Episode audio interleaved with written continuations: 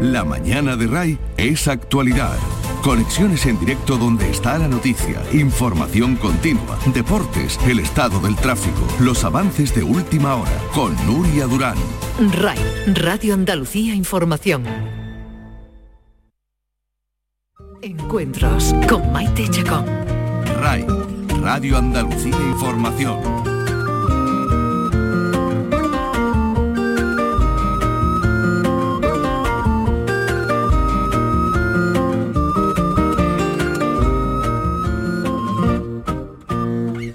Hoy en nuestro programa nos vamos a ocupar de un aspecto fundamental para el desarrollo de los países, también para el desarrollo sostenible.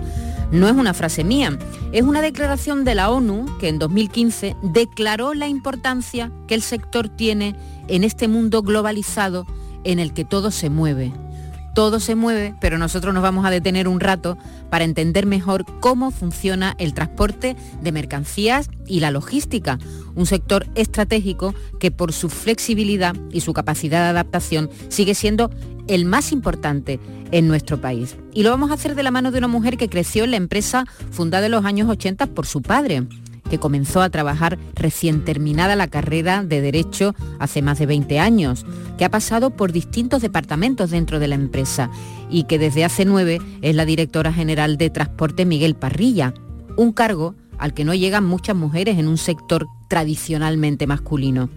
Pero antes de darle la bienvenida a nuestra invitada y de presentar al compañero que hoy está conmigo, Vamos mm, a proporcionar unos datos para poner en situación la importancia que el transporte por carretera tiene en nuestro país y en el mundo.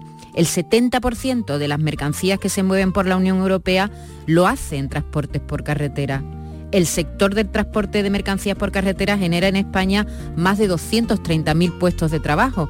Esta cifra sitúa a nuestro país en el tercer puesto de ranking de países europeos, solo por detrás de Francia, que ocupa el primer lugar con más de 300.000 empleos, y Polonia, que ostenta el segundo puesto con 291.000.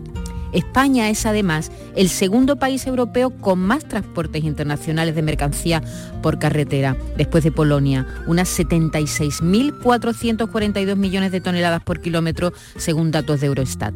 Existen en España muchas empresas dedicadas al transporte de mercancías por carretera pero si unimos la facturación de todas ellas mueven cerca de 28.000 millones de euros en un sector que por cierto está muy atomizado, la media de camiones por, por empresa es muy pequeña, luego todo eso hablaremos con nuestra invitada. El transporte por carretera aporta un 4,8 del Producto Interior Bruto español y genera más de 15.000 millones de euros en impuestos, según datos de la Confederación Española de Transportes de Mercancías. Es decir, estamos hablando, como ven, de un sector estratégico muy importante que ha ido evolucionando también con el tiempo y vamos a darle la, bienvenida a Raquel Parrilla. Bienvenida. Buenos días. Muchísimas gracias ¿eh? por la invitación. Nada, encantada de que estés aquí. Mm. El sector del transporte de mercancía y la logística es también un termómetro de cómo va la economía de los países. Danos una buena noticia. ¿Cómo va la cosa? Bueno, yo desde, desde mi parte, además, aparte de ser muy positiva, siempre intento sacar el lado positivo, pero sí que es cierto que me encuentro en el lado, digamos, eh, bonito ¿no? de, este momento que estamos viviendo, ¿no? que nosotros transportamos alimentación. Entonces, pues digamos que es el sector que, no ha parado, que incluso al principio de, la crisis, pues nuestros pedidos pues subieron bastante, ¿no? Entonces, eh, desde este lado, solo te puedo decir que, los que estamos en el lado positivo, pues tenemos que, ayudar a los que están en el otro, en el otro lado, ¿vale? Como es el textil, como es eh, la aeronáutica, eh, automóviles, eh, pues todos ellos están, están más parados que nosotros. Sí, sí, se están viendo mucho más afectados, ¿verdad? Y no la alimentación que efectivamente ha sido, bueno, no ha parado, no ha parado. en ningún momento. No, nosotros nada. Gracias a Dios no hemos tenido que hacer tomar ninguna medida ni, nada. Bueno, mm, Raquel, te presento a Jerónimo Mingorance. Hola Jerónimo. Muy buena. Es un compañero de, redactor de, esta casa que ha querido estar con nosotros. Eh, bueno, una buena noticia, ¿verdad, Jerónimo? Que hay sectores que no se están viendo afectados por la crisis. Soy unos afortunados de transporte y además más los de los de alimentación y sin embargo vuestros primos hermanos del transporte discrecional, pues están los pobres que no, hacen un viaje. No hacen nada.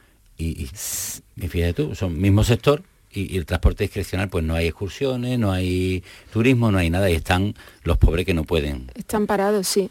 De hecho, he tenido, por ejemplo, a conductores que se han venido de empresas, eh, en este caso era de, mm, de las atracciones, de feria, y, he tenido a conductores con, negocios, dirigiendo negocios que se han venido al sector nuestro como conductores y de lo cual ha estado muy agradecido y ha estado muy contento de trabajar con nosotros y, ha sido una buena experiencia también. Claro, Raquel, Imagina, imagínate, ¿no? Imaginaros, ¿no? El mm. sector de mm, precisamente de las ferias, yo creo que es el más afectado de todos e, por, esta crisis.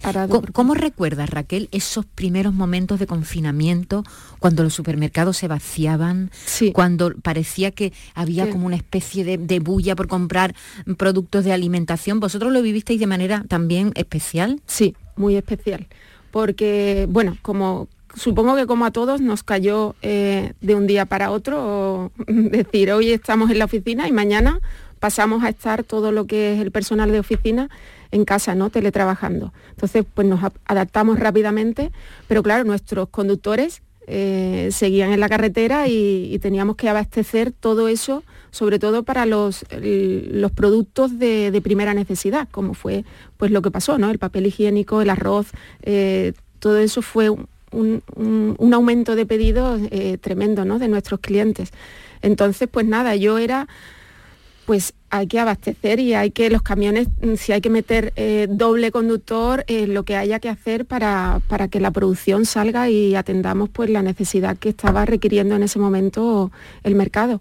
Entonces lo vivimos, ha sido increíble, la verdad. Eh, y sobre todo ver cómo éramos capaces de ir adaptándonos a, esa demanda sobre la marcha, ¿no? Ahí ves en qué nivel eh, puede estar en un momento dado una empresa con esa flexibilidad y, poder adaptarnos. Sí, pero yo lo recuerdo el, COVID, si no hubiera habido lo que está pasando fuera, como una experiencia, la verdad, súper enriquecedora. Os, ha puesto a prueba. Sí, Eso es, como las pruebas de estrés, ¿no? Que le hacen a las empresas, a los bancos. Esto ha sido una prueba de estrés, desde luego, para, para vuestro sector. Sí, sí y además, pues eso, trabajando desde casa, que quieras o no, estábamos acostumbrados a, estar todos unidos y presentes, ¿no? Y la comunicación fluía, pero también eso, cuando, cuando hemos hecho valoración al final, cuando hemos vuelto todos a la oficina, es increíble cómo hemos sido capaces de, adaptarnos y de bueno, estar todo el día en comunicación con las videoconferencias.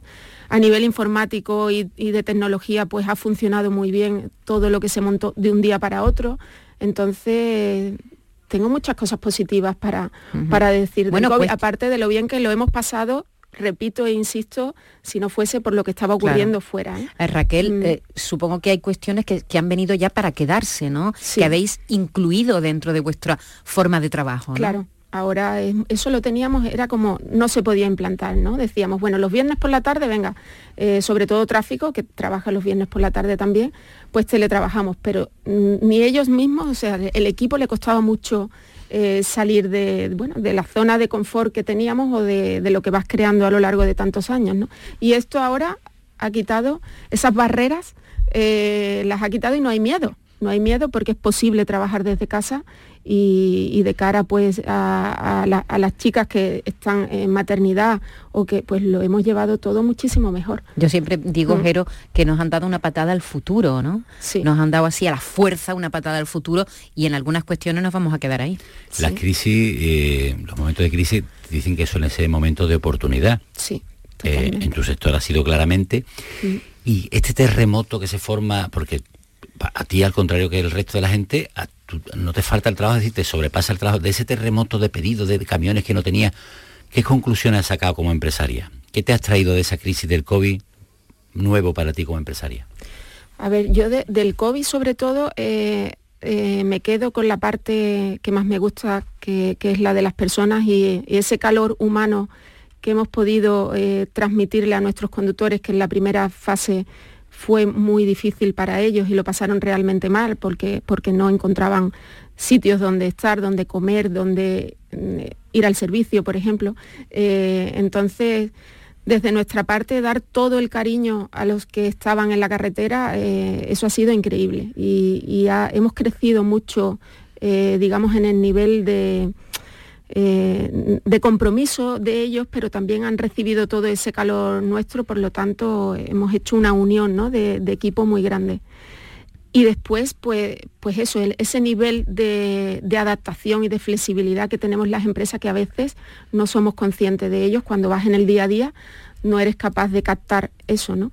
Y, y con el COVID hemos visto la rapidez de, poder adaptarnos a, las necesidades que en ese momento estaba teniendo, estaba teniendo el mercado. Entonces me quedo con esos dos puntos. La parte humana, que, esa me ha encantado y hemos disfrutado muchísimo de poder dar todo el cariño a, nuestros conductores o a, a los conductores de otras empresas y, la parte de flexibilidad y de adaptación. Raquel, ¿cómo ayuda las nuevas tecnologías, la digitalización a un sector como el vuestro. ¿En, qué sentido mm. os, ayuda? Pues mira, nosotros, por ejemplo, que, hemos montado recientemente un sistema de gestión de flotas, en el que no solo eh, el GPS y la localización, que eso era algo ya mucho más antiguo, pero sí que sabemos en todo momento eh, el, consumo medio del camión, si el conductor está teniendo más aceleradas de la cuenta o no lleva la conducción eficiente como la tiene que llevar, pues tenemos chivatos que, nos avisan. Entonces ese control sobre, sobre la conducción, eh, la temperatura de, la, mercancía, porque nosotros llevamos, estamos especializados más en temperatura controlada y, tenemos ese control de la mercancía también, de la temperatura, si hay una avería en el, equipo de frío. Eh, tener al fin y al cabo los datos en tiempo real, en el que tú puedas ir dirigiendo y tomando decisiones sobre la marcha ¿no? y te adelantes para poder transmitir la información al cliente en el caso de que se produzca algún incidente de, de, lo que sea, que suceden averías y que suceden cosas en el camino. ¿no? Y entonces tener el dato y poder tomar decisiones sobre la marcha ¿no? y actuar. Mm. Eh, mira, eh, yo, yo, yo soy de Sevilla, pero me, incorporé al mundo rural con 13 años. Sí. Entonces, claro, cuando llegas al mundo rural ya crecidito, pues te sorprenden muchas cosas. Y a mí me sorprendió una muchísimo. Un cabrero con un montón de cabras y las conocía a todas. ¿Por qué? y ahora la pregunta mía es, sí. ¿Tú conoces todos tus camiones de, la flota que tenéis? Las matrículas no me las sé yo. De no digo los modelos, los modelos. Ah, los modelos.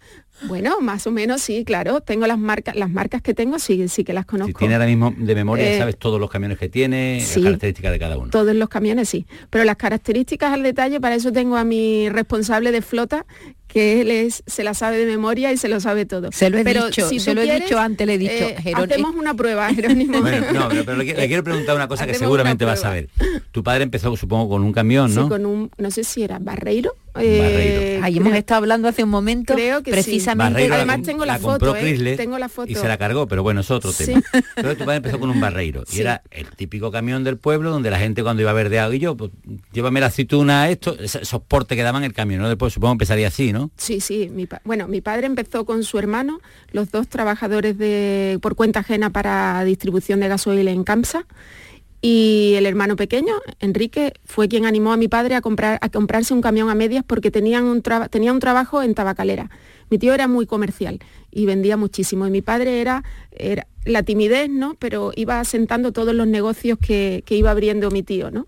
Que era más, más comercial. Y, y, así comenzaron.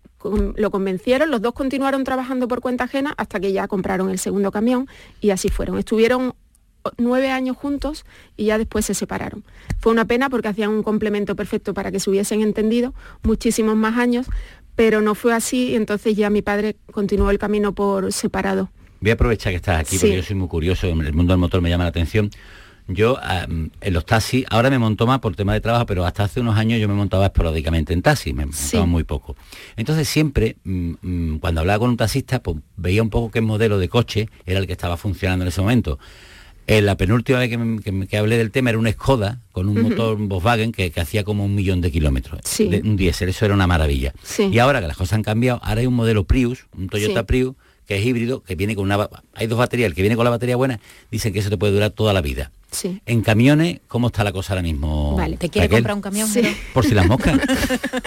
pues mira, hemos hecho en la anterior renovación de flota, hicimos... Mi padre era muy marquista, ¿no? Si le iba algo bien, eh, se llevaban muchísimos años con el mismo proveedor. Y entonces él estuvo muchos años con Volvo y Mercedes. Pero yo he querido hacer una prueba, una prueba a más marcas. Y en la anterior renovación tuvimos eh, Renault, MAN, uy, MAN, perdón, DAF y Scania.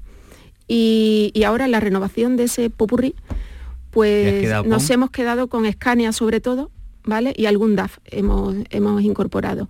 Pero Scania eh, en los últimos años es el que nos está dando mejor rendimiento en cuanto a consumo, en cuanto a averías y, bueno, son los dos puntos principales para nosotros y comodidad, por supuesto, también para el conductor. para el conductor. ¿Cuánto dura un camión? A ver, un camión con un buen mantenimiento te puede durar, eh, nosotros, o sea, el tiempo máximo seis años, pero nosotros no llegamos ahí sobre todo por el tema contaminante, porque como continuamente está habiendo tanta, tanta renovación y, tanta actualización, pues renovamos la flota cada 3, 4 años. También porque, porque el cliente, tenemos aparte el tema de Euro 6, que, tenemos que estar a la última en, la menor contaminación. ¿Qué es eso? Cuéntanos. Euro 6, pues bueno, son los últimos modelos, eh, ¿vale? Que hacen que, que el camión emita las menos emisiones posibles ¿vale? Contaminantes.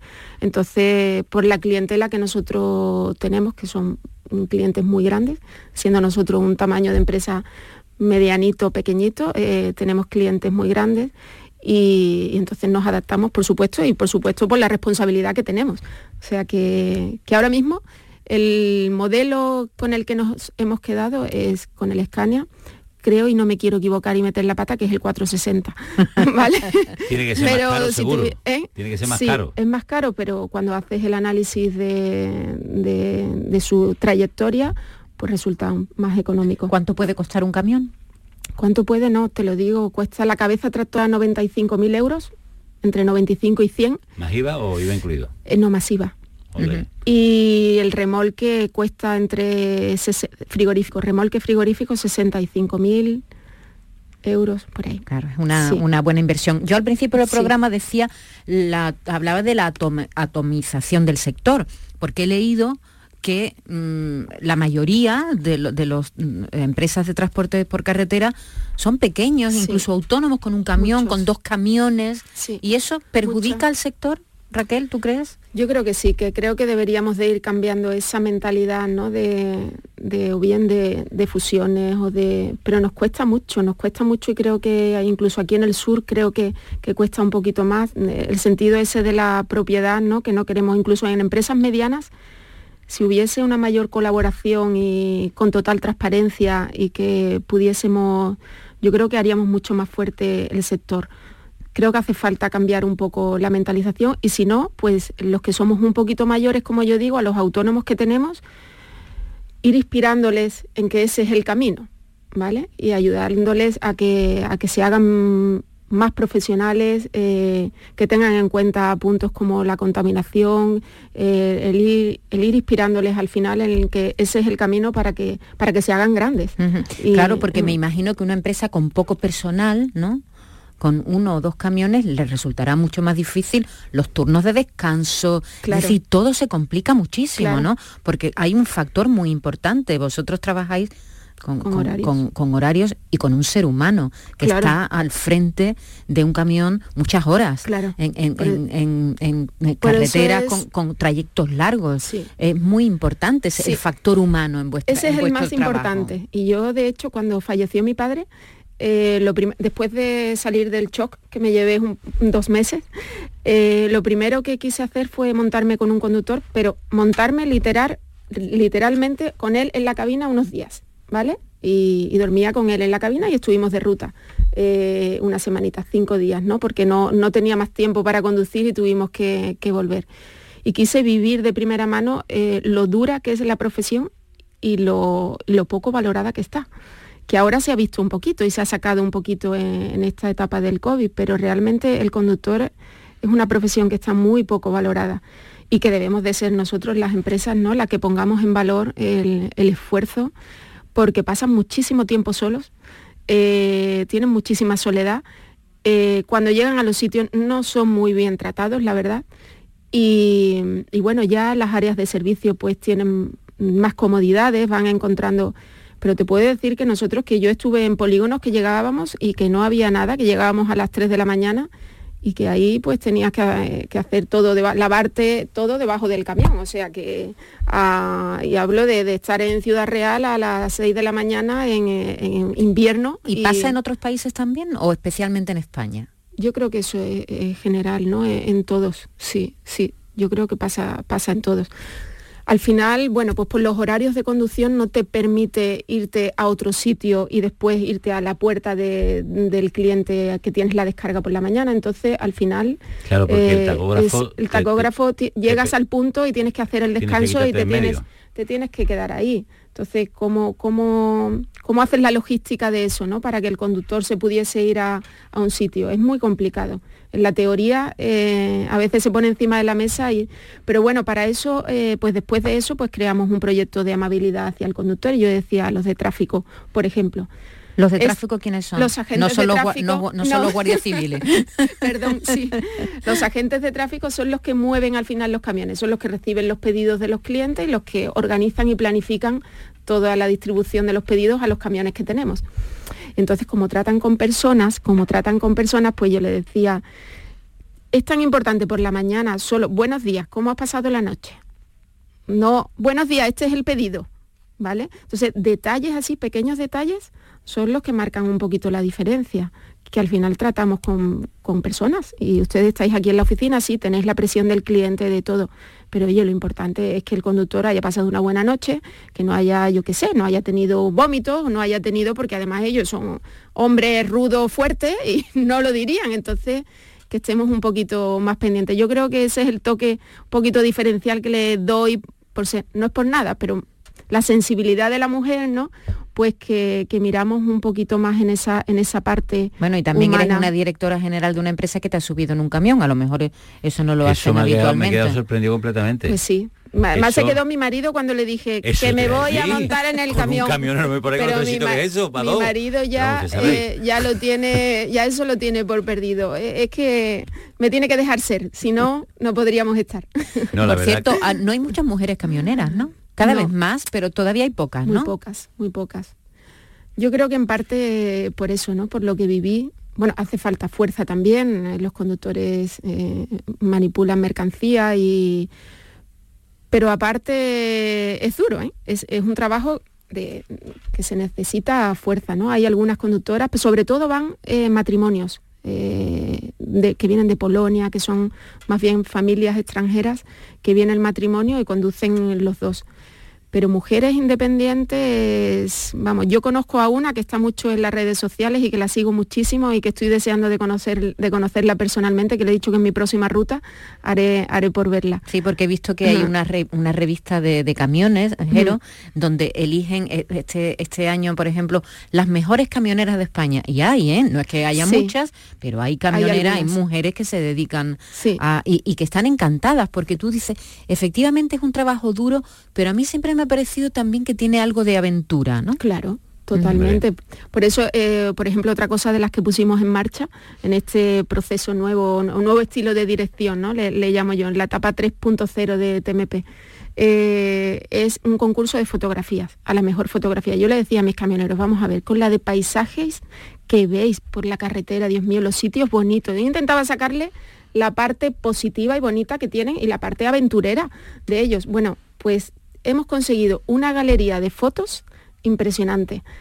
Y ellos además se lo han pasado súper bien, han estado súper motivados y después hubo el premio a, la mejor fotografía y, bueno, están encantados. Así que este año volveremos a repetir el concurso a la mejor fotografía. Vamos a recordar que estamos en Encuentros, en nuestro programa de entrevistas, que estamos con una invitada, bueno, que nos está abriendo un mundo completamente, por lo menos ajeno para mí, ¿no? Ella es directora general de Transporte Miguel Parrilla.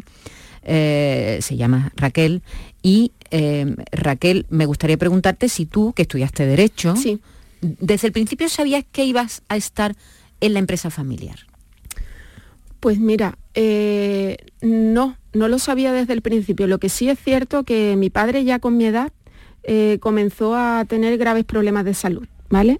Entonces, que los iba superando todos, ¿no? Pero que realmente estuvo bastante grave varias veces y muchos meses hospitalizado. Entonces a mí me fue, yo que mi padre ha sido para mí eh, mi referente, mi líder, mi todo, ¿no? Eh, le adoraba.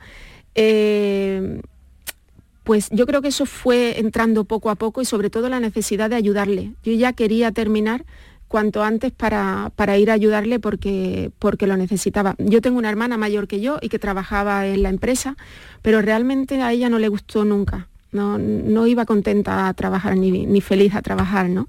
Eh, entonces, pues surgió, surgió como el deseo de, ayudar a mi padre. Así comenzó todo. Yo no pensaba ni mucho menos, yo era, he sido una niña súper tímida, siempre. Eh, yo terminé la carrera y no fui capaz de levantar la mano a preguntar, para preguntar.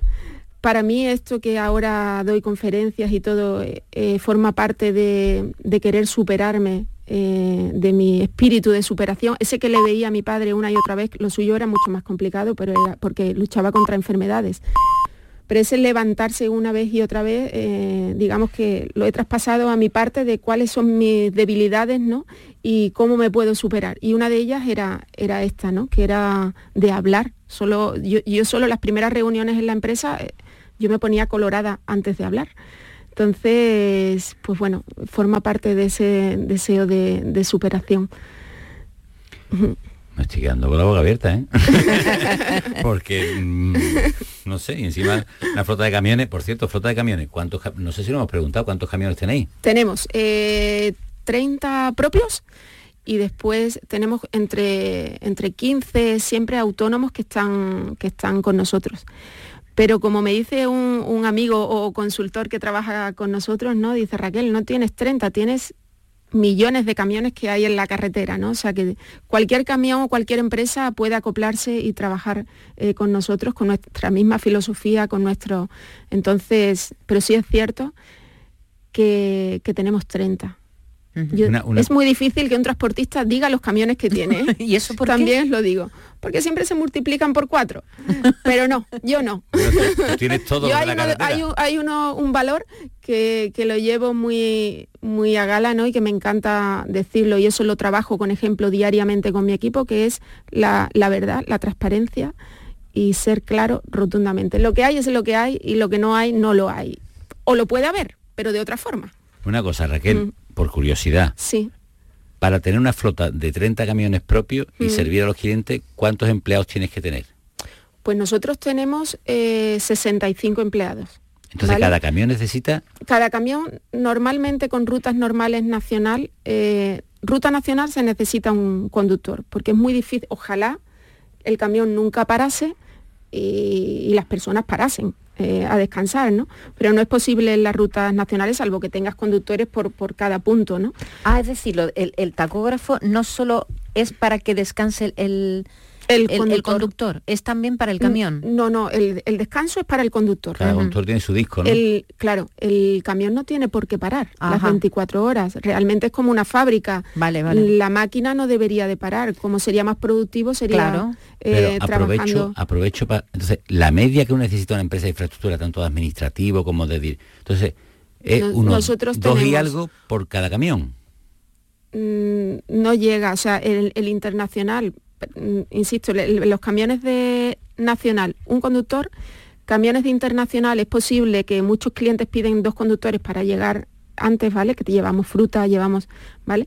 Y después, para rutas de aquí de cercanía, es cuando es posible meter dos y tres conductores en un mismo camión, para que el camión no pare, las 24 horas.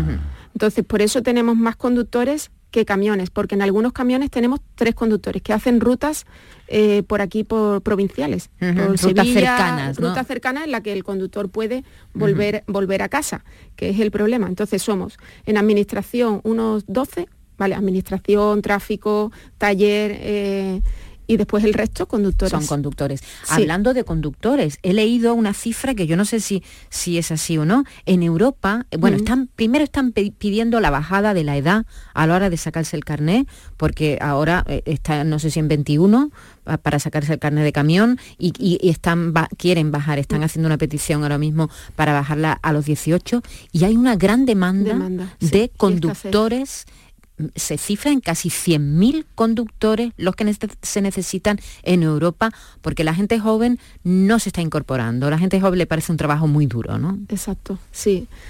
Ya tenemos un grave problema ahí y eso se va incrementando y, cada vez a, más, ¿no? Por eso yo desde, desde, desde hace unos años venimos trabajando en ese punto de las personas, ¿no? De, cómo le hacemos este, este trabajo un menos duro. Menos duro y más atractivo, ¿no? Primero, pues por supuesto esos descansos se tienen que cumplir a rajatabla y si la empresa además puede añadir un poquitín más, pues a la larga eso, ese, eso se vuelve, ¿no? Como yo digo, cuando tú das, nosotros damos sin esperar recibir, ¿vale? Pero, pero yo digo que al final eso eh, se vuelve en contra en beneficio ¿no? y, para bien. Porque si el, equipo está motivado y está con felicidad y está trabajando con felicidad, pues la verdad que, que bien. Pero sí que es cierto que los jóvenes pues no quieren pasar tiempo fuera de casa pues porque todo ha cambiado y claro, la mujer también trabaja fuera ya y, bueno, y, cuesta muchísimo trabajo irte, irte fuera de casa. La verdad que esos profesionales que había de, la época de mi padre, pues ese concepto de que, de que, bueno, de que el hombre tenía que estar fuera y, no pasaba nada, eso ha cambiado y creo que es, lo que más influye, el factor que más está influyendo en esas la dureza, la dureza del del, trabajo que realizan y el tiempo que pasan, fuera, de, fuera de, casa. De la casa. Pero eh, eso es inevitable. El, otro día me preguntaban eso, que cómo, cómo compaginábamos la conciliación laboral del conductor, porque es cierto que yo hablé de la conciliación de las mujeres eh, y hombres que trabajamos en la oficina en base, pero cómo lo hacíamos eh, para los conductores. Pues bueno, en nuestro caso es lo que hemos añadido un plus a ese descanso bisemanal que le hemos, le hemos añadido unas horas más y en el caso de la paternidad, del descanso de paternidad, le hemos añadido por parte de la empresa dos semanas más. Entonces, bueno, pues hacemos cositas, pero indudablemente cuando el camión sale de ruta, sale de ruta. No puede, no puede volver. bueno, y además está luego la edad, ¿no? Está luego la edad, porque claro, uno no se imagina a un señor con 60 y muchos años eh, conduciendo un camión, ¿no? Son, los mejores, sí, bueno, pero están muy cansados y muy agotados. Los he tenido. Mira, el, primer camión que compró mi padre entró un conductor que se jubiló con nosotros. ¿Vale? Y que el otro día además le hice un reconocimiento en una ponencia que hice y, y estaba él presente. Ya tenemos a su hijo dentro, pero desde luego que como ellos es muy difícil es muy difícil. Era el profesional del camión que le encantaba su profesión y que disfrutaba con ella. Por eso creo que hay que llegar a ese punto de cómo hacemos eh, que, sea más... Es un reto, ¿eh? Sí, es, un, reto, muy, muy grande. Es un reto porque, claro, eh, eh, tiene, está con los nuevos tiempos. Claro. La gente no tiene esa capacidad de sacrificio, esa cosa de decir, bueno, paso tanto tiempo fuera, tantas horas, y hay que, intentarlo, tiene, es complicado. disfrutar de su trabajo. Entonces, ¿cómo, ¿cómo estamos en ello? Pues con esos detalles es que mm, vamos poquito a poco. Yo recuerdo cuando mm. yo era jovencito que el camionero tenía como un estatus superior a otros trabajadores. Sí, hombre, porque porque ganaban dinero en comparación con otros trabajos. Es verdad que había diferencia. Tenían un estatus que los veía. sí, iban con, otra cosa. Sí, sí, sí, iban eh, incluso con corbata, con vamos, sí, sí, sí, era era como un estatus. Y es verdad que eso se ha ido siguen eh, cobrando. Siguen cobrando un poquito más alto que el resto o están más normalizada la cosa ahora. A ver, si lo comparamos, yo creo que, que tienen un, nivel salarial que, no está mal, pero que podría estar mucho mejor. Yo digo que para eh, el trabajo que desarrollan, la dificultad, ¿no? el tiempo que pasan fuera de casa, no está valorado como... Pero dentro de la media creo que no, que no es mal salario para no, no requerir una formación, no requerir... Entonces, no está mal, pero Podría estar mejor. Podría estar mejor. Raquel, me encantaría. Eh, mm. Empezaste en una empresa familiar, todos sabemos, bueno, la mayoría de las empresas en este país son familiares, la gran mayoría, además, desde las grandes, grandes a empresas más pequeñas, la empresa familiar tiene tiene muchas ventajas, pero también tiene debilidades. Eh, ¿Cuál es la, debilidad de las empresas familiares? En, lo que tú mm. conoces, en tu caso. Pues mira, en mi caso hay un punto crítico que creo que padecemos todas las empresas familiares y ya de larga duración, ¿no? que es el relevo generacional. Ese es el punto más crítico porque además entre, entre padre e hijos, ¿no? que, está la fibra sensible y que, y que es un punto complicado. En mi caso eh, lo fue, fue complicado. Mi padre y yo nos llevamos 20 eh, años, bueno, 18 pegados, sin separarnos, y yo nos llevábamos súper bien, mm, sobre todo también porque eh, yo no le llevaba la contraria casi en nada, entonces es muy difícil llevarte mal. Eh, mi padre era una persona de mucho carácter y, yo con un corazón enorme, ¿eh? lo tengo que decir. después al final todo el mundo conseguía lo que quería de él, pero era de voz alta, ¿no? decía, pero si yo no grito, yo es que ese es mi tono. Papá, por favor, baja el tono, ¿no? Pero sí, me llevaba súper bien con él y me llevé hasta el final, ¿no? Pero un momento que con 42 años yo, llevando 18 años al lado de él y él con 72, dije, ya tengo que dirigir por mí, no tengo que dirigir por él, porque aunque teóricamente el título de directora general lo tenía desde hacía ya unos años, pero realmente en la práctica no estaba dirigiendo yo. Yo decidía por lo que él quería escuchar, pero no por lo que yo decidía. Entonces me planté y digo, papá, yo creo que es el momento ya de que se produzca el relevo generacional efectivo. Es real, el, relevo real. El real.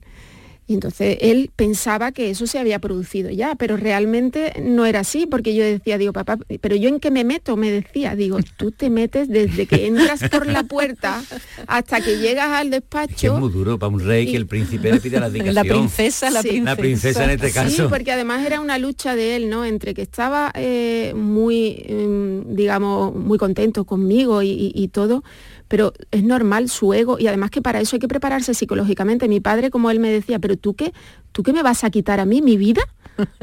Cuando quería tocarme la fibra que Pero sin embargo estaría muy orgulloso de que tú... súper orgulloso. no, no, estaba súper orgulloso, pero era la lucha interna entre decir, ¿y ahora yo qué hago? ¿no? Claro, es que el hombre que Si él no tenía ninguna afición más que trabajar, si él solo ha hecho eso, entonces no, no sabía, no sabía a qué dedicarse, pero digo, papá, es que para, para que no te metas vas a tener que dejar de venir un poquito. Y eso fue esos dos años en el que yo tuve que pedir ayuda psicológica porque yo no podía con él. Claro, él estaba acostumbrado que si no entraba por este camino, entraba por este. Y al final me llevaba donde él quería, ¿no? Y cuando yo fue no, no, no, si era no lo que yo pensaba, si era así, pues era así.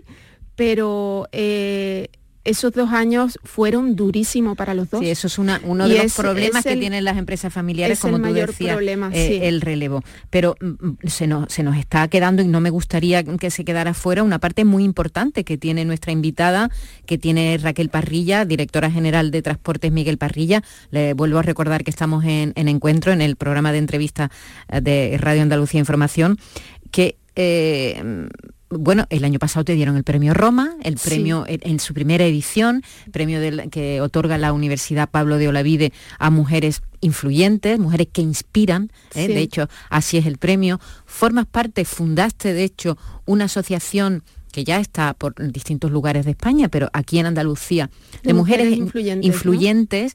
Eh, eh, tu faceta, diremos, como inspiradora para que otras mujeres eh, se atrevan. Claro. Porque claro, no hemos hablado, Jero, en ningún momento de que tú eres una mujer en un mundo de hombres. Sí, eh, se extraña la gente cuando te ve, cuando dicen directora general de transportes, aquí está la señora Raquel Parrilla, ¿se extrañan o no? Yo, para mí, María Luisa, realmente no ha sido nunca un inconveniente el ser mujer, para mí es todo lo contrario. Eh, yo, digo que es, tengo una ventaja competitiva con, respecto al resto de empresas que, yo conozco, que me muevo, que cuando me muevo por ahí por Madrid, pues somos muy pocas mujeres las que dirigimos, por lo tanto lo veo como una, ventaja. Una ventaja. Entonces, si he tenido algún problema, yo no me he dado ni cuenta porque tampoco voy pensando en quién me puede mirar o puede decir o no, no he tenido ningún problema. Y realmente lo que si participo en todo este tipo de cosas, que para mí empezó a sorprenderme mucho cuando me empezaron a llamar, porque yo decía, Dios mío, pero yo con una empresa pequeñita, ¿cómo me llaman tanto para, para formar parte? Pero después lo, digamos que lo acogí todo como si puedo ayudar para inspirar a otras mujeres a que se animen, a que todo es posible, que una vez, una vez que tú crees en ti, eh, todo es posible. O sea, yo, fue hasta que mm, tuve esa inseguridad que no me, no me imponía ante, ante mi padre, Pero en el momento que ya tuve seguridad en mí y creí en mí, se puede llegar donde quieras llegar, da igual que sea hombre o mujer, eh, eres persona y punto. O sea, es que no, no veo límites ninguno. En mi caso, ninguno, todo ventajas. ¿A qué os dedicáis ah. las mujeres influyentes? ¿Qué, qué, hacéis?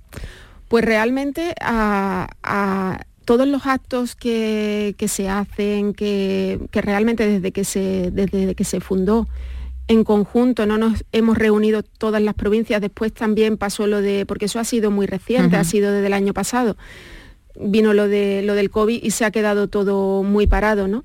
Pero sí que por independiente vamos haciendo cosas, ¿no? Vamos, vamos participando en, foros o, en eventos intentamos eh, transmitir pues, pues esto, ¿no? Esta, esta, dar visibilidad a las mujeres que, hacemos cosas o que nos atrevemos a, llevar hacia adelante el liderazgo con las mismas posibilidades que, que cualquier otra persona, sea hombre o mujer, independientemente del sexo. E intentamos inspirar y, hacer ver a las mujeres que es totalmente posible, que no, hay, que no hay ese techo. También es cierto que en mi caso, empresa familiar, es diferente a, una multinacional, ¿no? En el que eh, el techo de cristal, el techo de cristal es más duro. Claro, es más duro, creo yo. Entonces también yo lo miro desde, desde otro lado, pero sí que he estado sentada con, con mujeres que, pertenecen a multinacionales que sí lo tienen más complicado en ese sentido. Bueno, una cosa buena de esos encuentros es que os reunís mujeres que claro, y pertenecéis a distintos sectores, ¿verdad? Sí, y eso siempre enriquece. Compartimos experiencias y, vemos y nos vamos enriqueciendo unas a otras y después para que inspiremos al resto. O sea, yo tengo en mi, en mi empresa a tantas mujeres, ¿no? Pues ellas, yo las motivo muchísimo a que, a que, que no hay ningún límite de nada. Eh, hay, por supuesto que tenemos la etapa de la maternidad y que hay que pasarla, pero que se pasa y, nada, la directora financiera nuestra tuvo la, segunda hija la semana pasada. Pues con flexibilidad y haciéndole las cosas fáciles para que pueda trabajar, al final eso hace que la persona esté mucho más comprometida y que sea yo incluso la que le tengo que decir, Alesia, para allá. Para allá, y tú ahora es lo que tienes que estar. ¿Vale? Pero que no se lo tengo que pedir yo, es que eso sale cuando tú has dado primero, ¿no? Y, a veces recibe y otras veces no, pero... Jero, no hemos hablado de sus clientes. No, pero lo que está diciendo esta reflexión me ha llegado muy, muy dentro. Mm, yo llevo en esta empresa 31 años trabajando. Sí. Y la motivación hace muchísimo. La motivación hace milagro. Claro. Y no tienes ni hora, ni reloj, ni nada. Estás a gusto y no tienes problema de nada. Sí. Cuando estás desmotivado estás con el reloj, con el convenio, con toda la cabeza menos con lo que tiene que estar. porque no estás feliz. Yo cuando, cuando falleció mi padre y tuve esos dos meses ahí de, de, paréntesis, ¿no? Que tuve que pensar y que hacerme muchas preguntas y ahora por quién lo haría y si yo todo lo hacía por él, porque él estuviese orgulloso, me paré y yo escribo mucho. Y, y de ahí salió nuestro propósito. O sea, era mi propósito, pero al final iba a ser de TMP, que era hacer más felices a la gente que nos rodeaba, a todos los agentes. Teníamos familia, eh, equipo, sobre todo equipo, ¿no? Porque para mí es el primer punto, las personas. Y después clientes, proveedores y la sociedad en general. Si tenemos un poder de influencia, una empresa tremenda. Entonces, para mí el punto que sean felices, algunos me dicen que tú, Raquel, con el happy, siempre con el happy. Pero es que es verdad, si tú vas feliz y vas ilusionado al trabajo, si es que tú no miras ni hora ni nada, tú donde estás a gusto es, allí. Es que no vas, a, no vas a trabajar, vas a vivir. claro, es otro rollo. y aparte es porque pasa la mayor parte de nuestra vida, si sumamos y hacemos el porcentaje, ¿dónde estamos? La mayor parte. Pues allí es donde más a gusto hay que estar. Raquel, ¿y cuáles son los problemas que tiene vuestro sector? ¿Quién os aprieta? porque yo supongo que no sé si son los clientes los que tienen que recibir los pedidos, todo lo contrario, los productores que son los que, los que tenéis que recoger a tiempo y tal.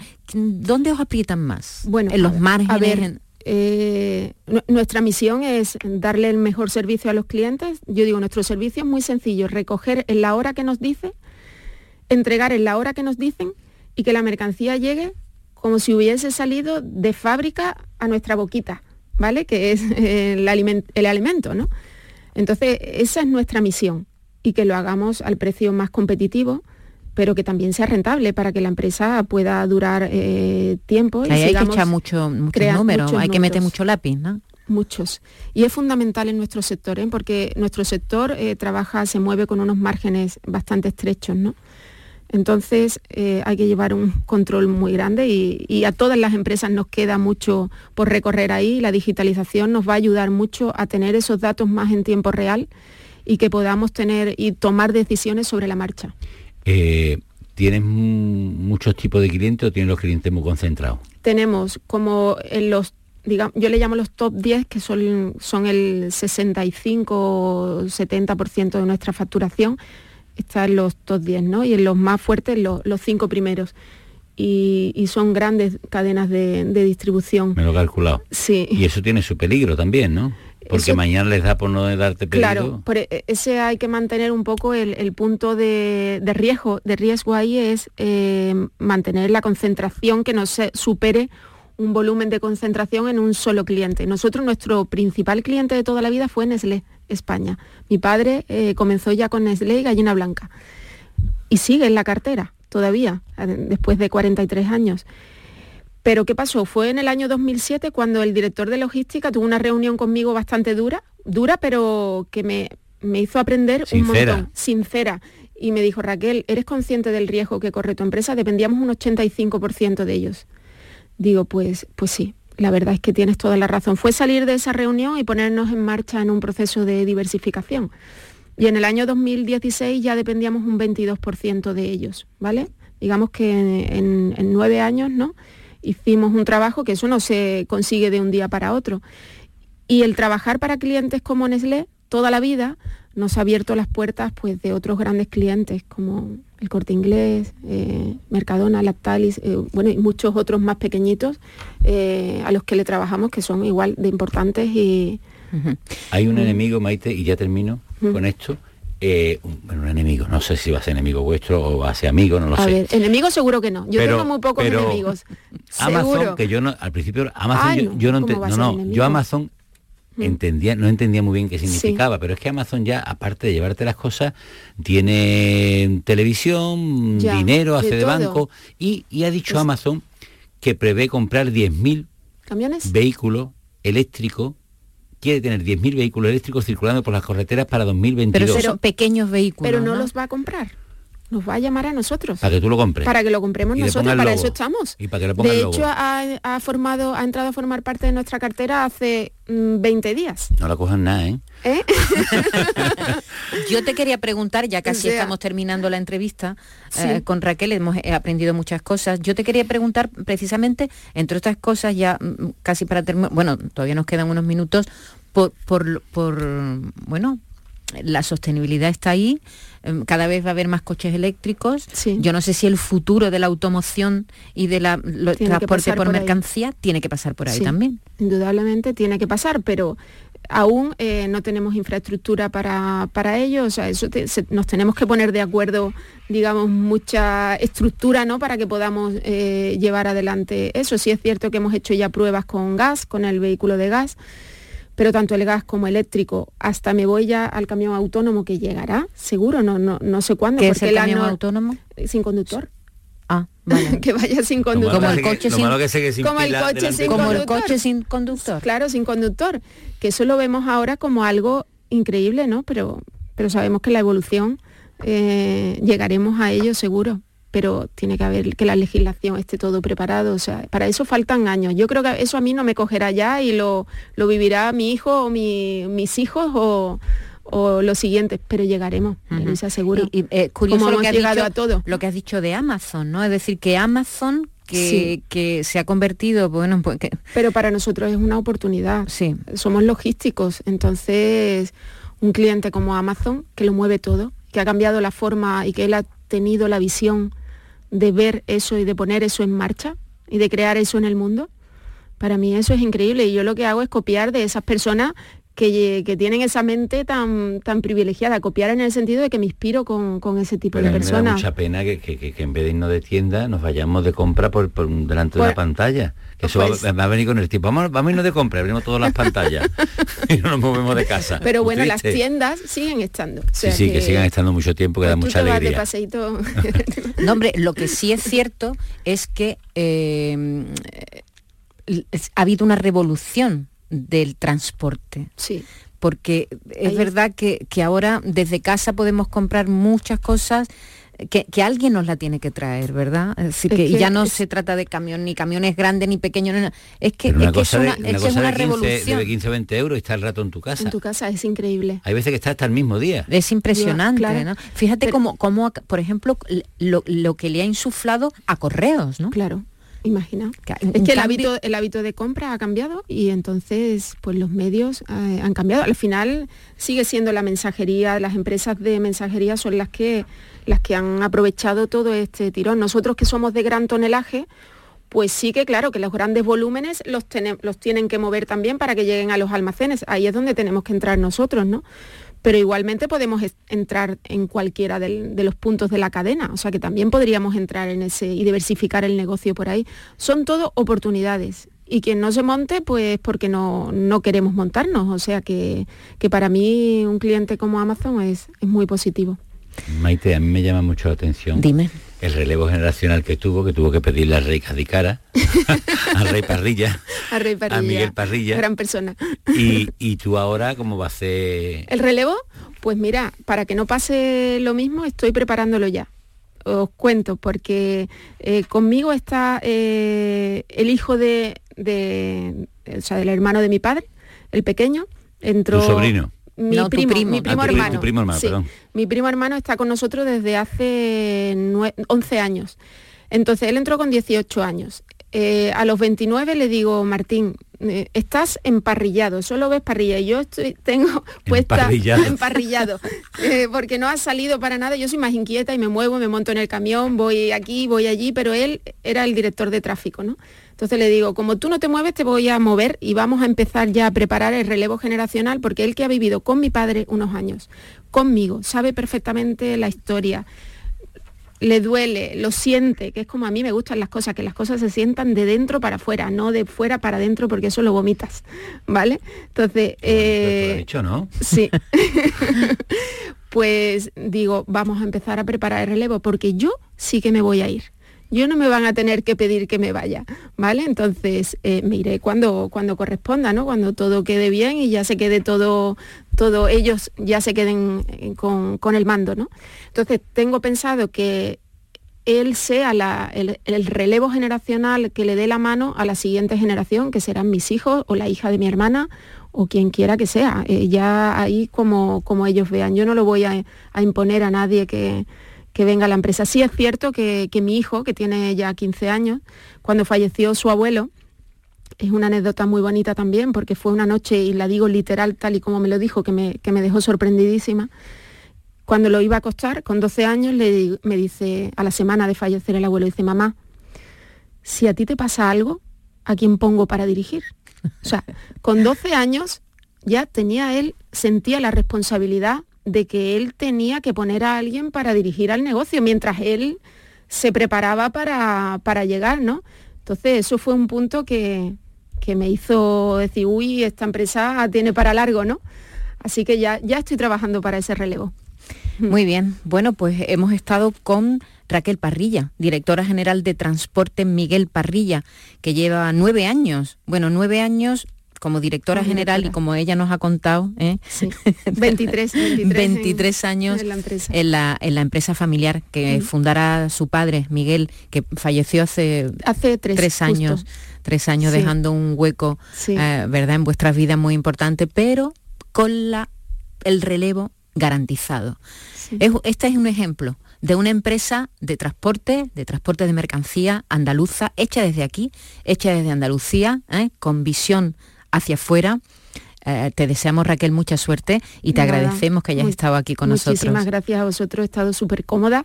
Muchas gracias a los dos, de verdad. Muchas gracias, Jerónimo Mingonance. gracias a ti, Maite, porque que sepa una cosa, Raquel, que es mi primer encuentro. ¿Sí? He debutado contigo. No me digas, pues no se ha notado. Gracias que Maite me ha dado, y anda, Vente, conmigo, que va a debutar. Ah, muy bien, muy bien. pues un abrazo. Entonces estamos debutando los dos. Digo. no, pero a ti, yo aquí te vaticino muchas entrevistas. Sí. Espero que esta te haya servido así como de training, de, entrenamiento. Un abrazo, muchas gracias. A vosotros.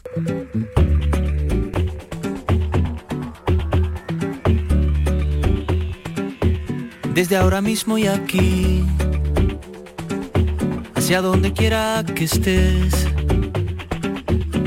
parte de mi alma parte a tu encuentro. Sabes que te llevo dentro mío, igual que yo sé que tú me llevas dentro. Se trata de un leve pulsar se abre camino hacia ti cruzando las estaciones, constelaciones, los momentos. Digo que esta vida es llevadera solo porque sientes tú lo que yo siento.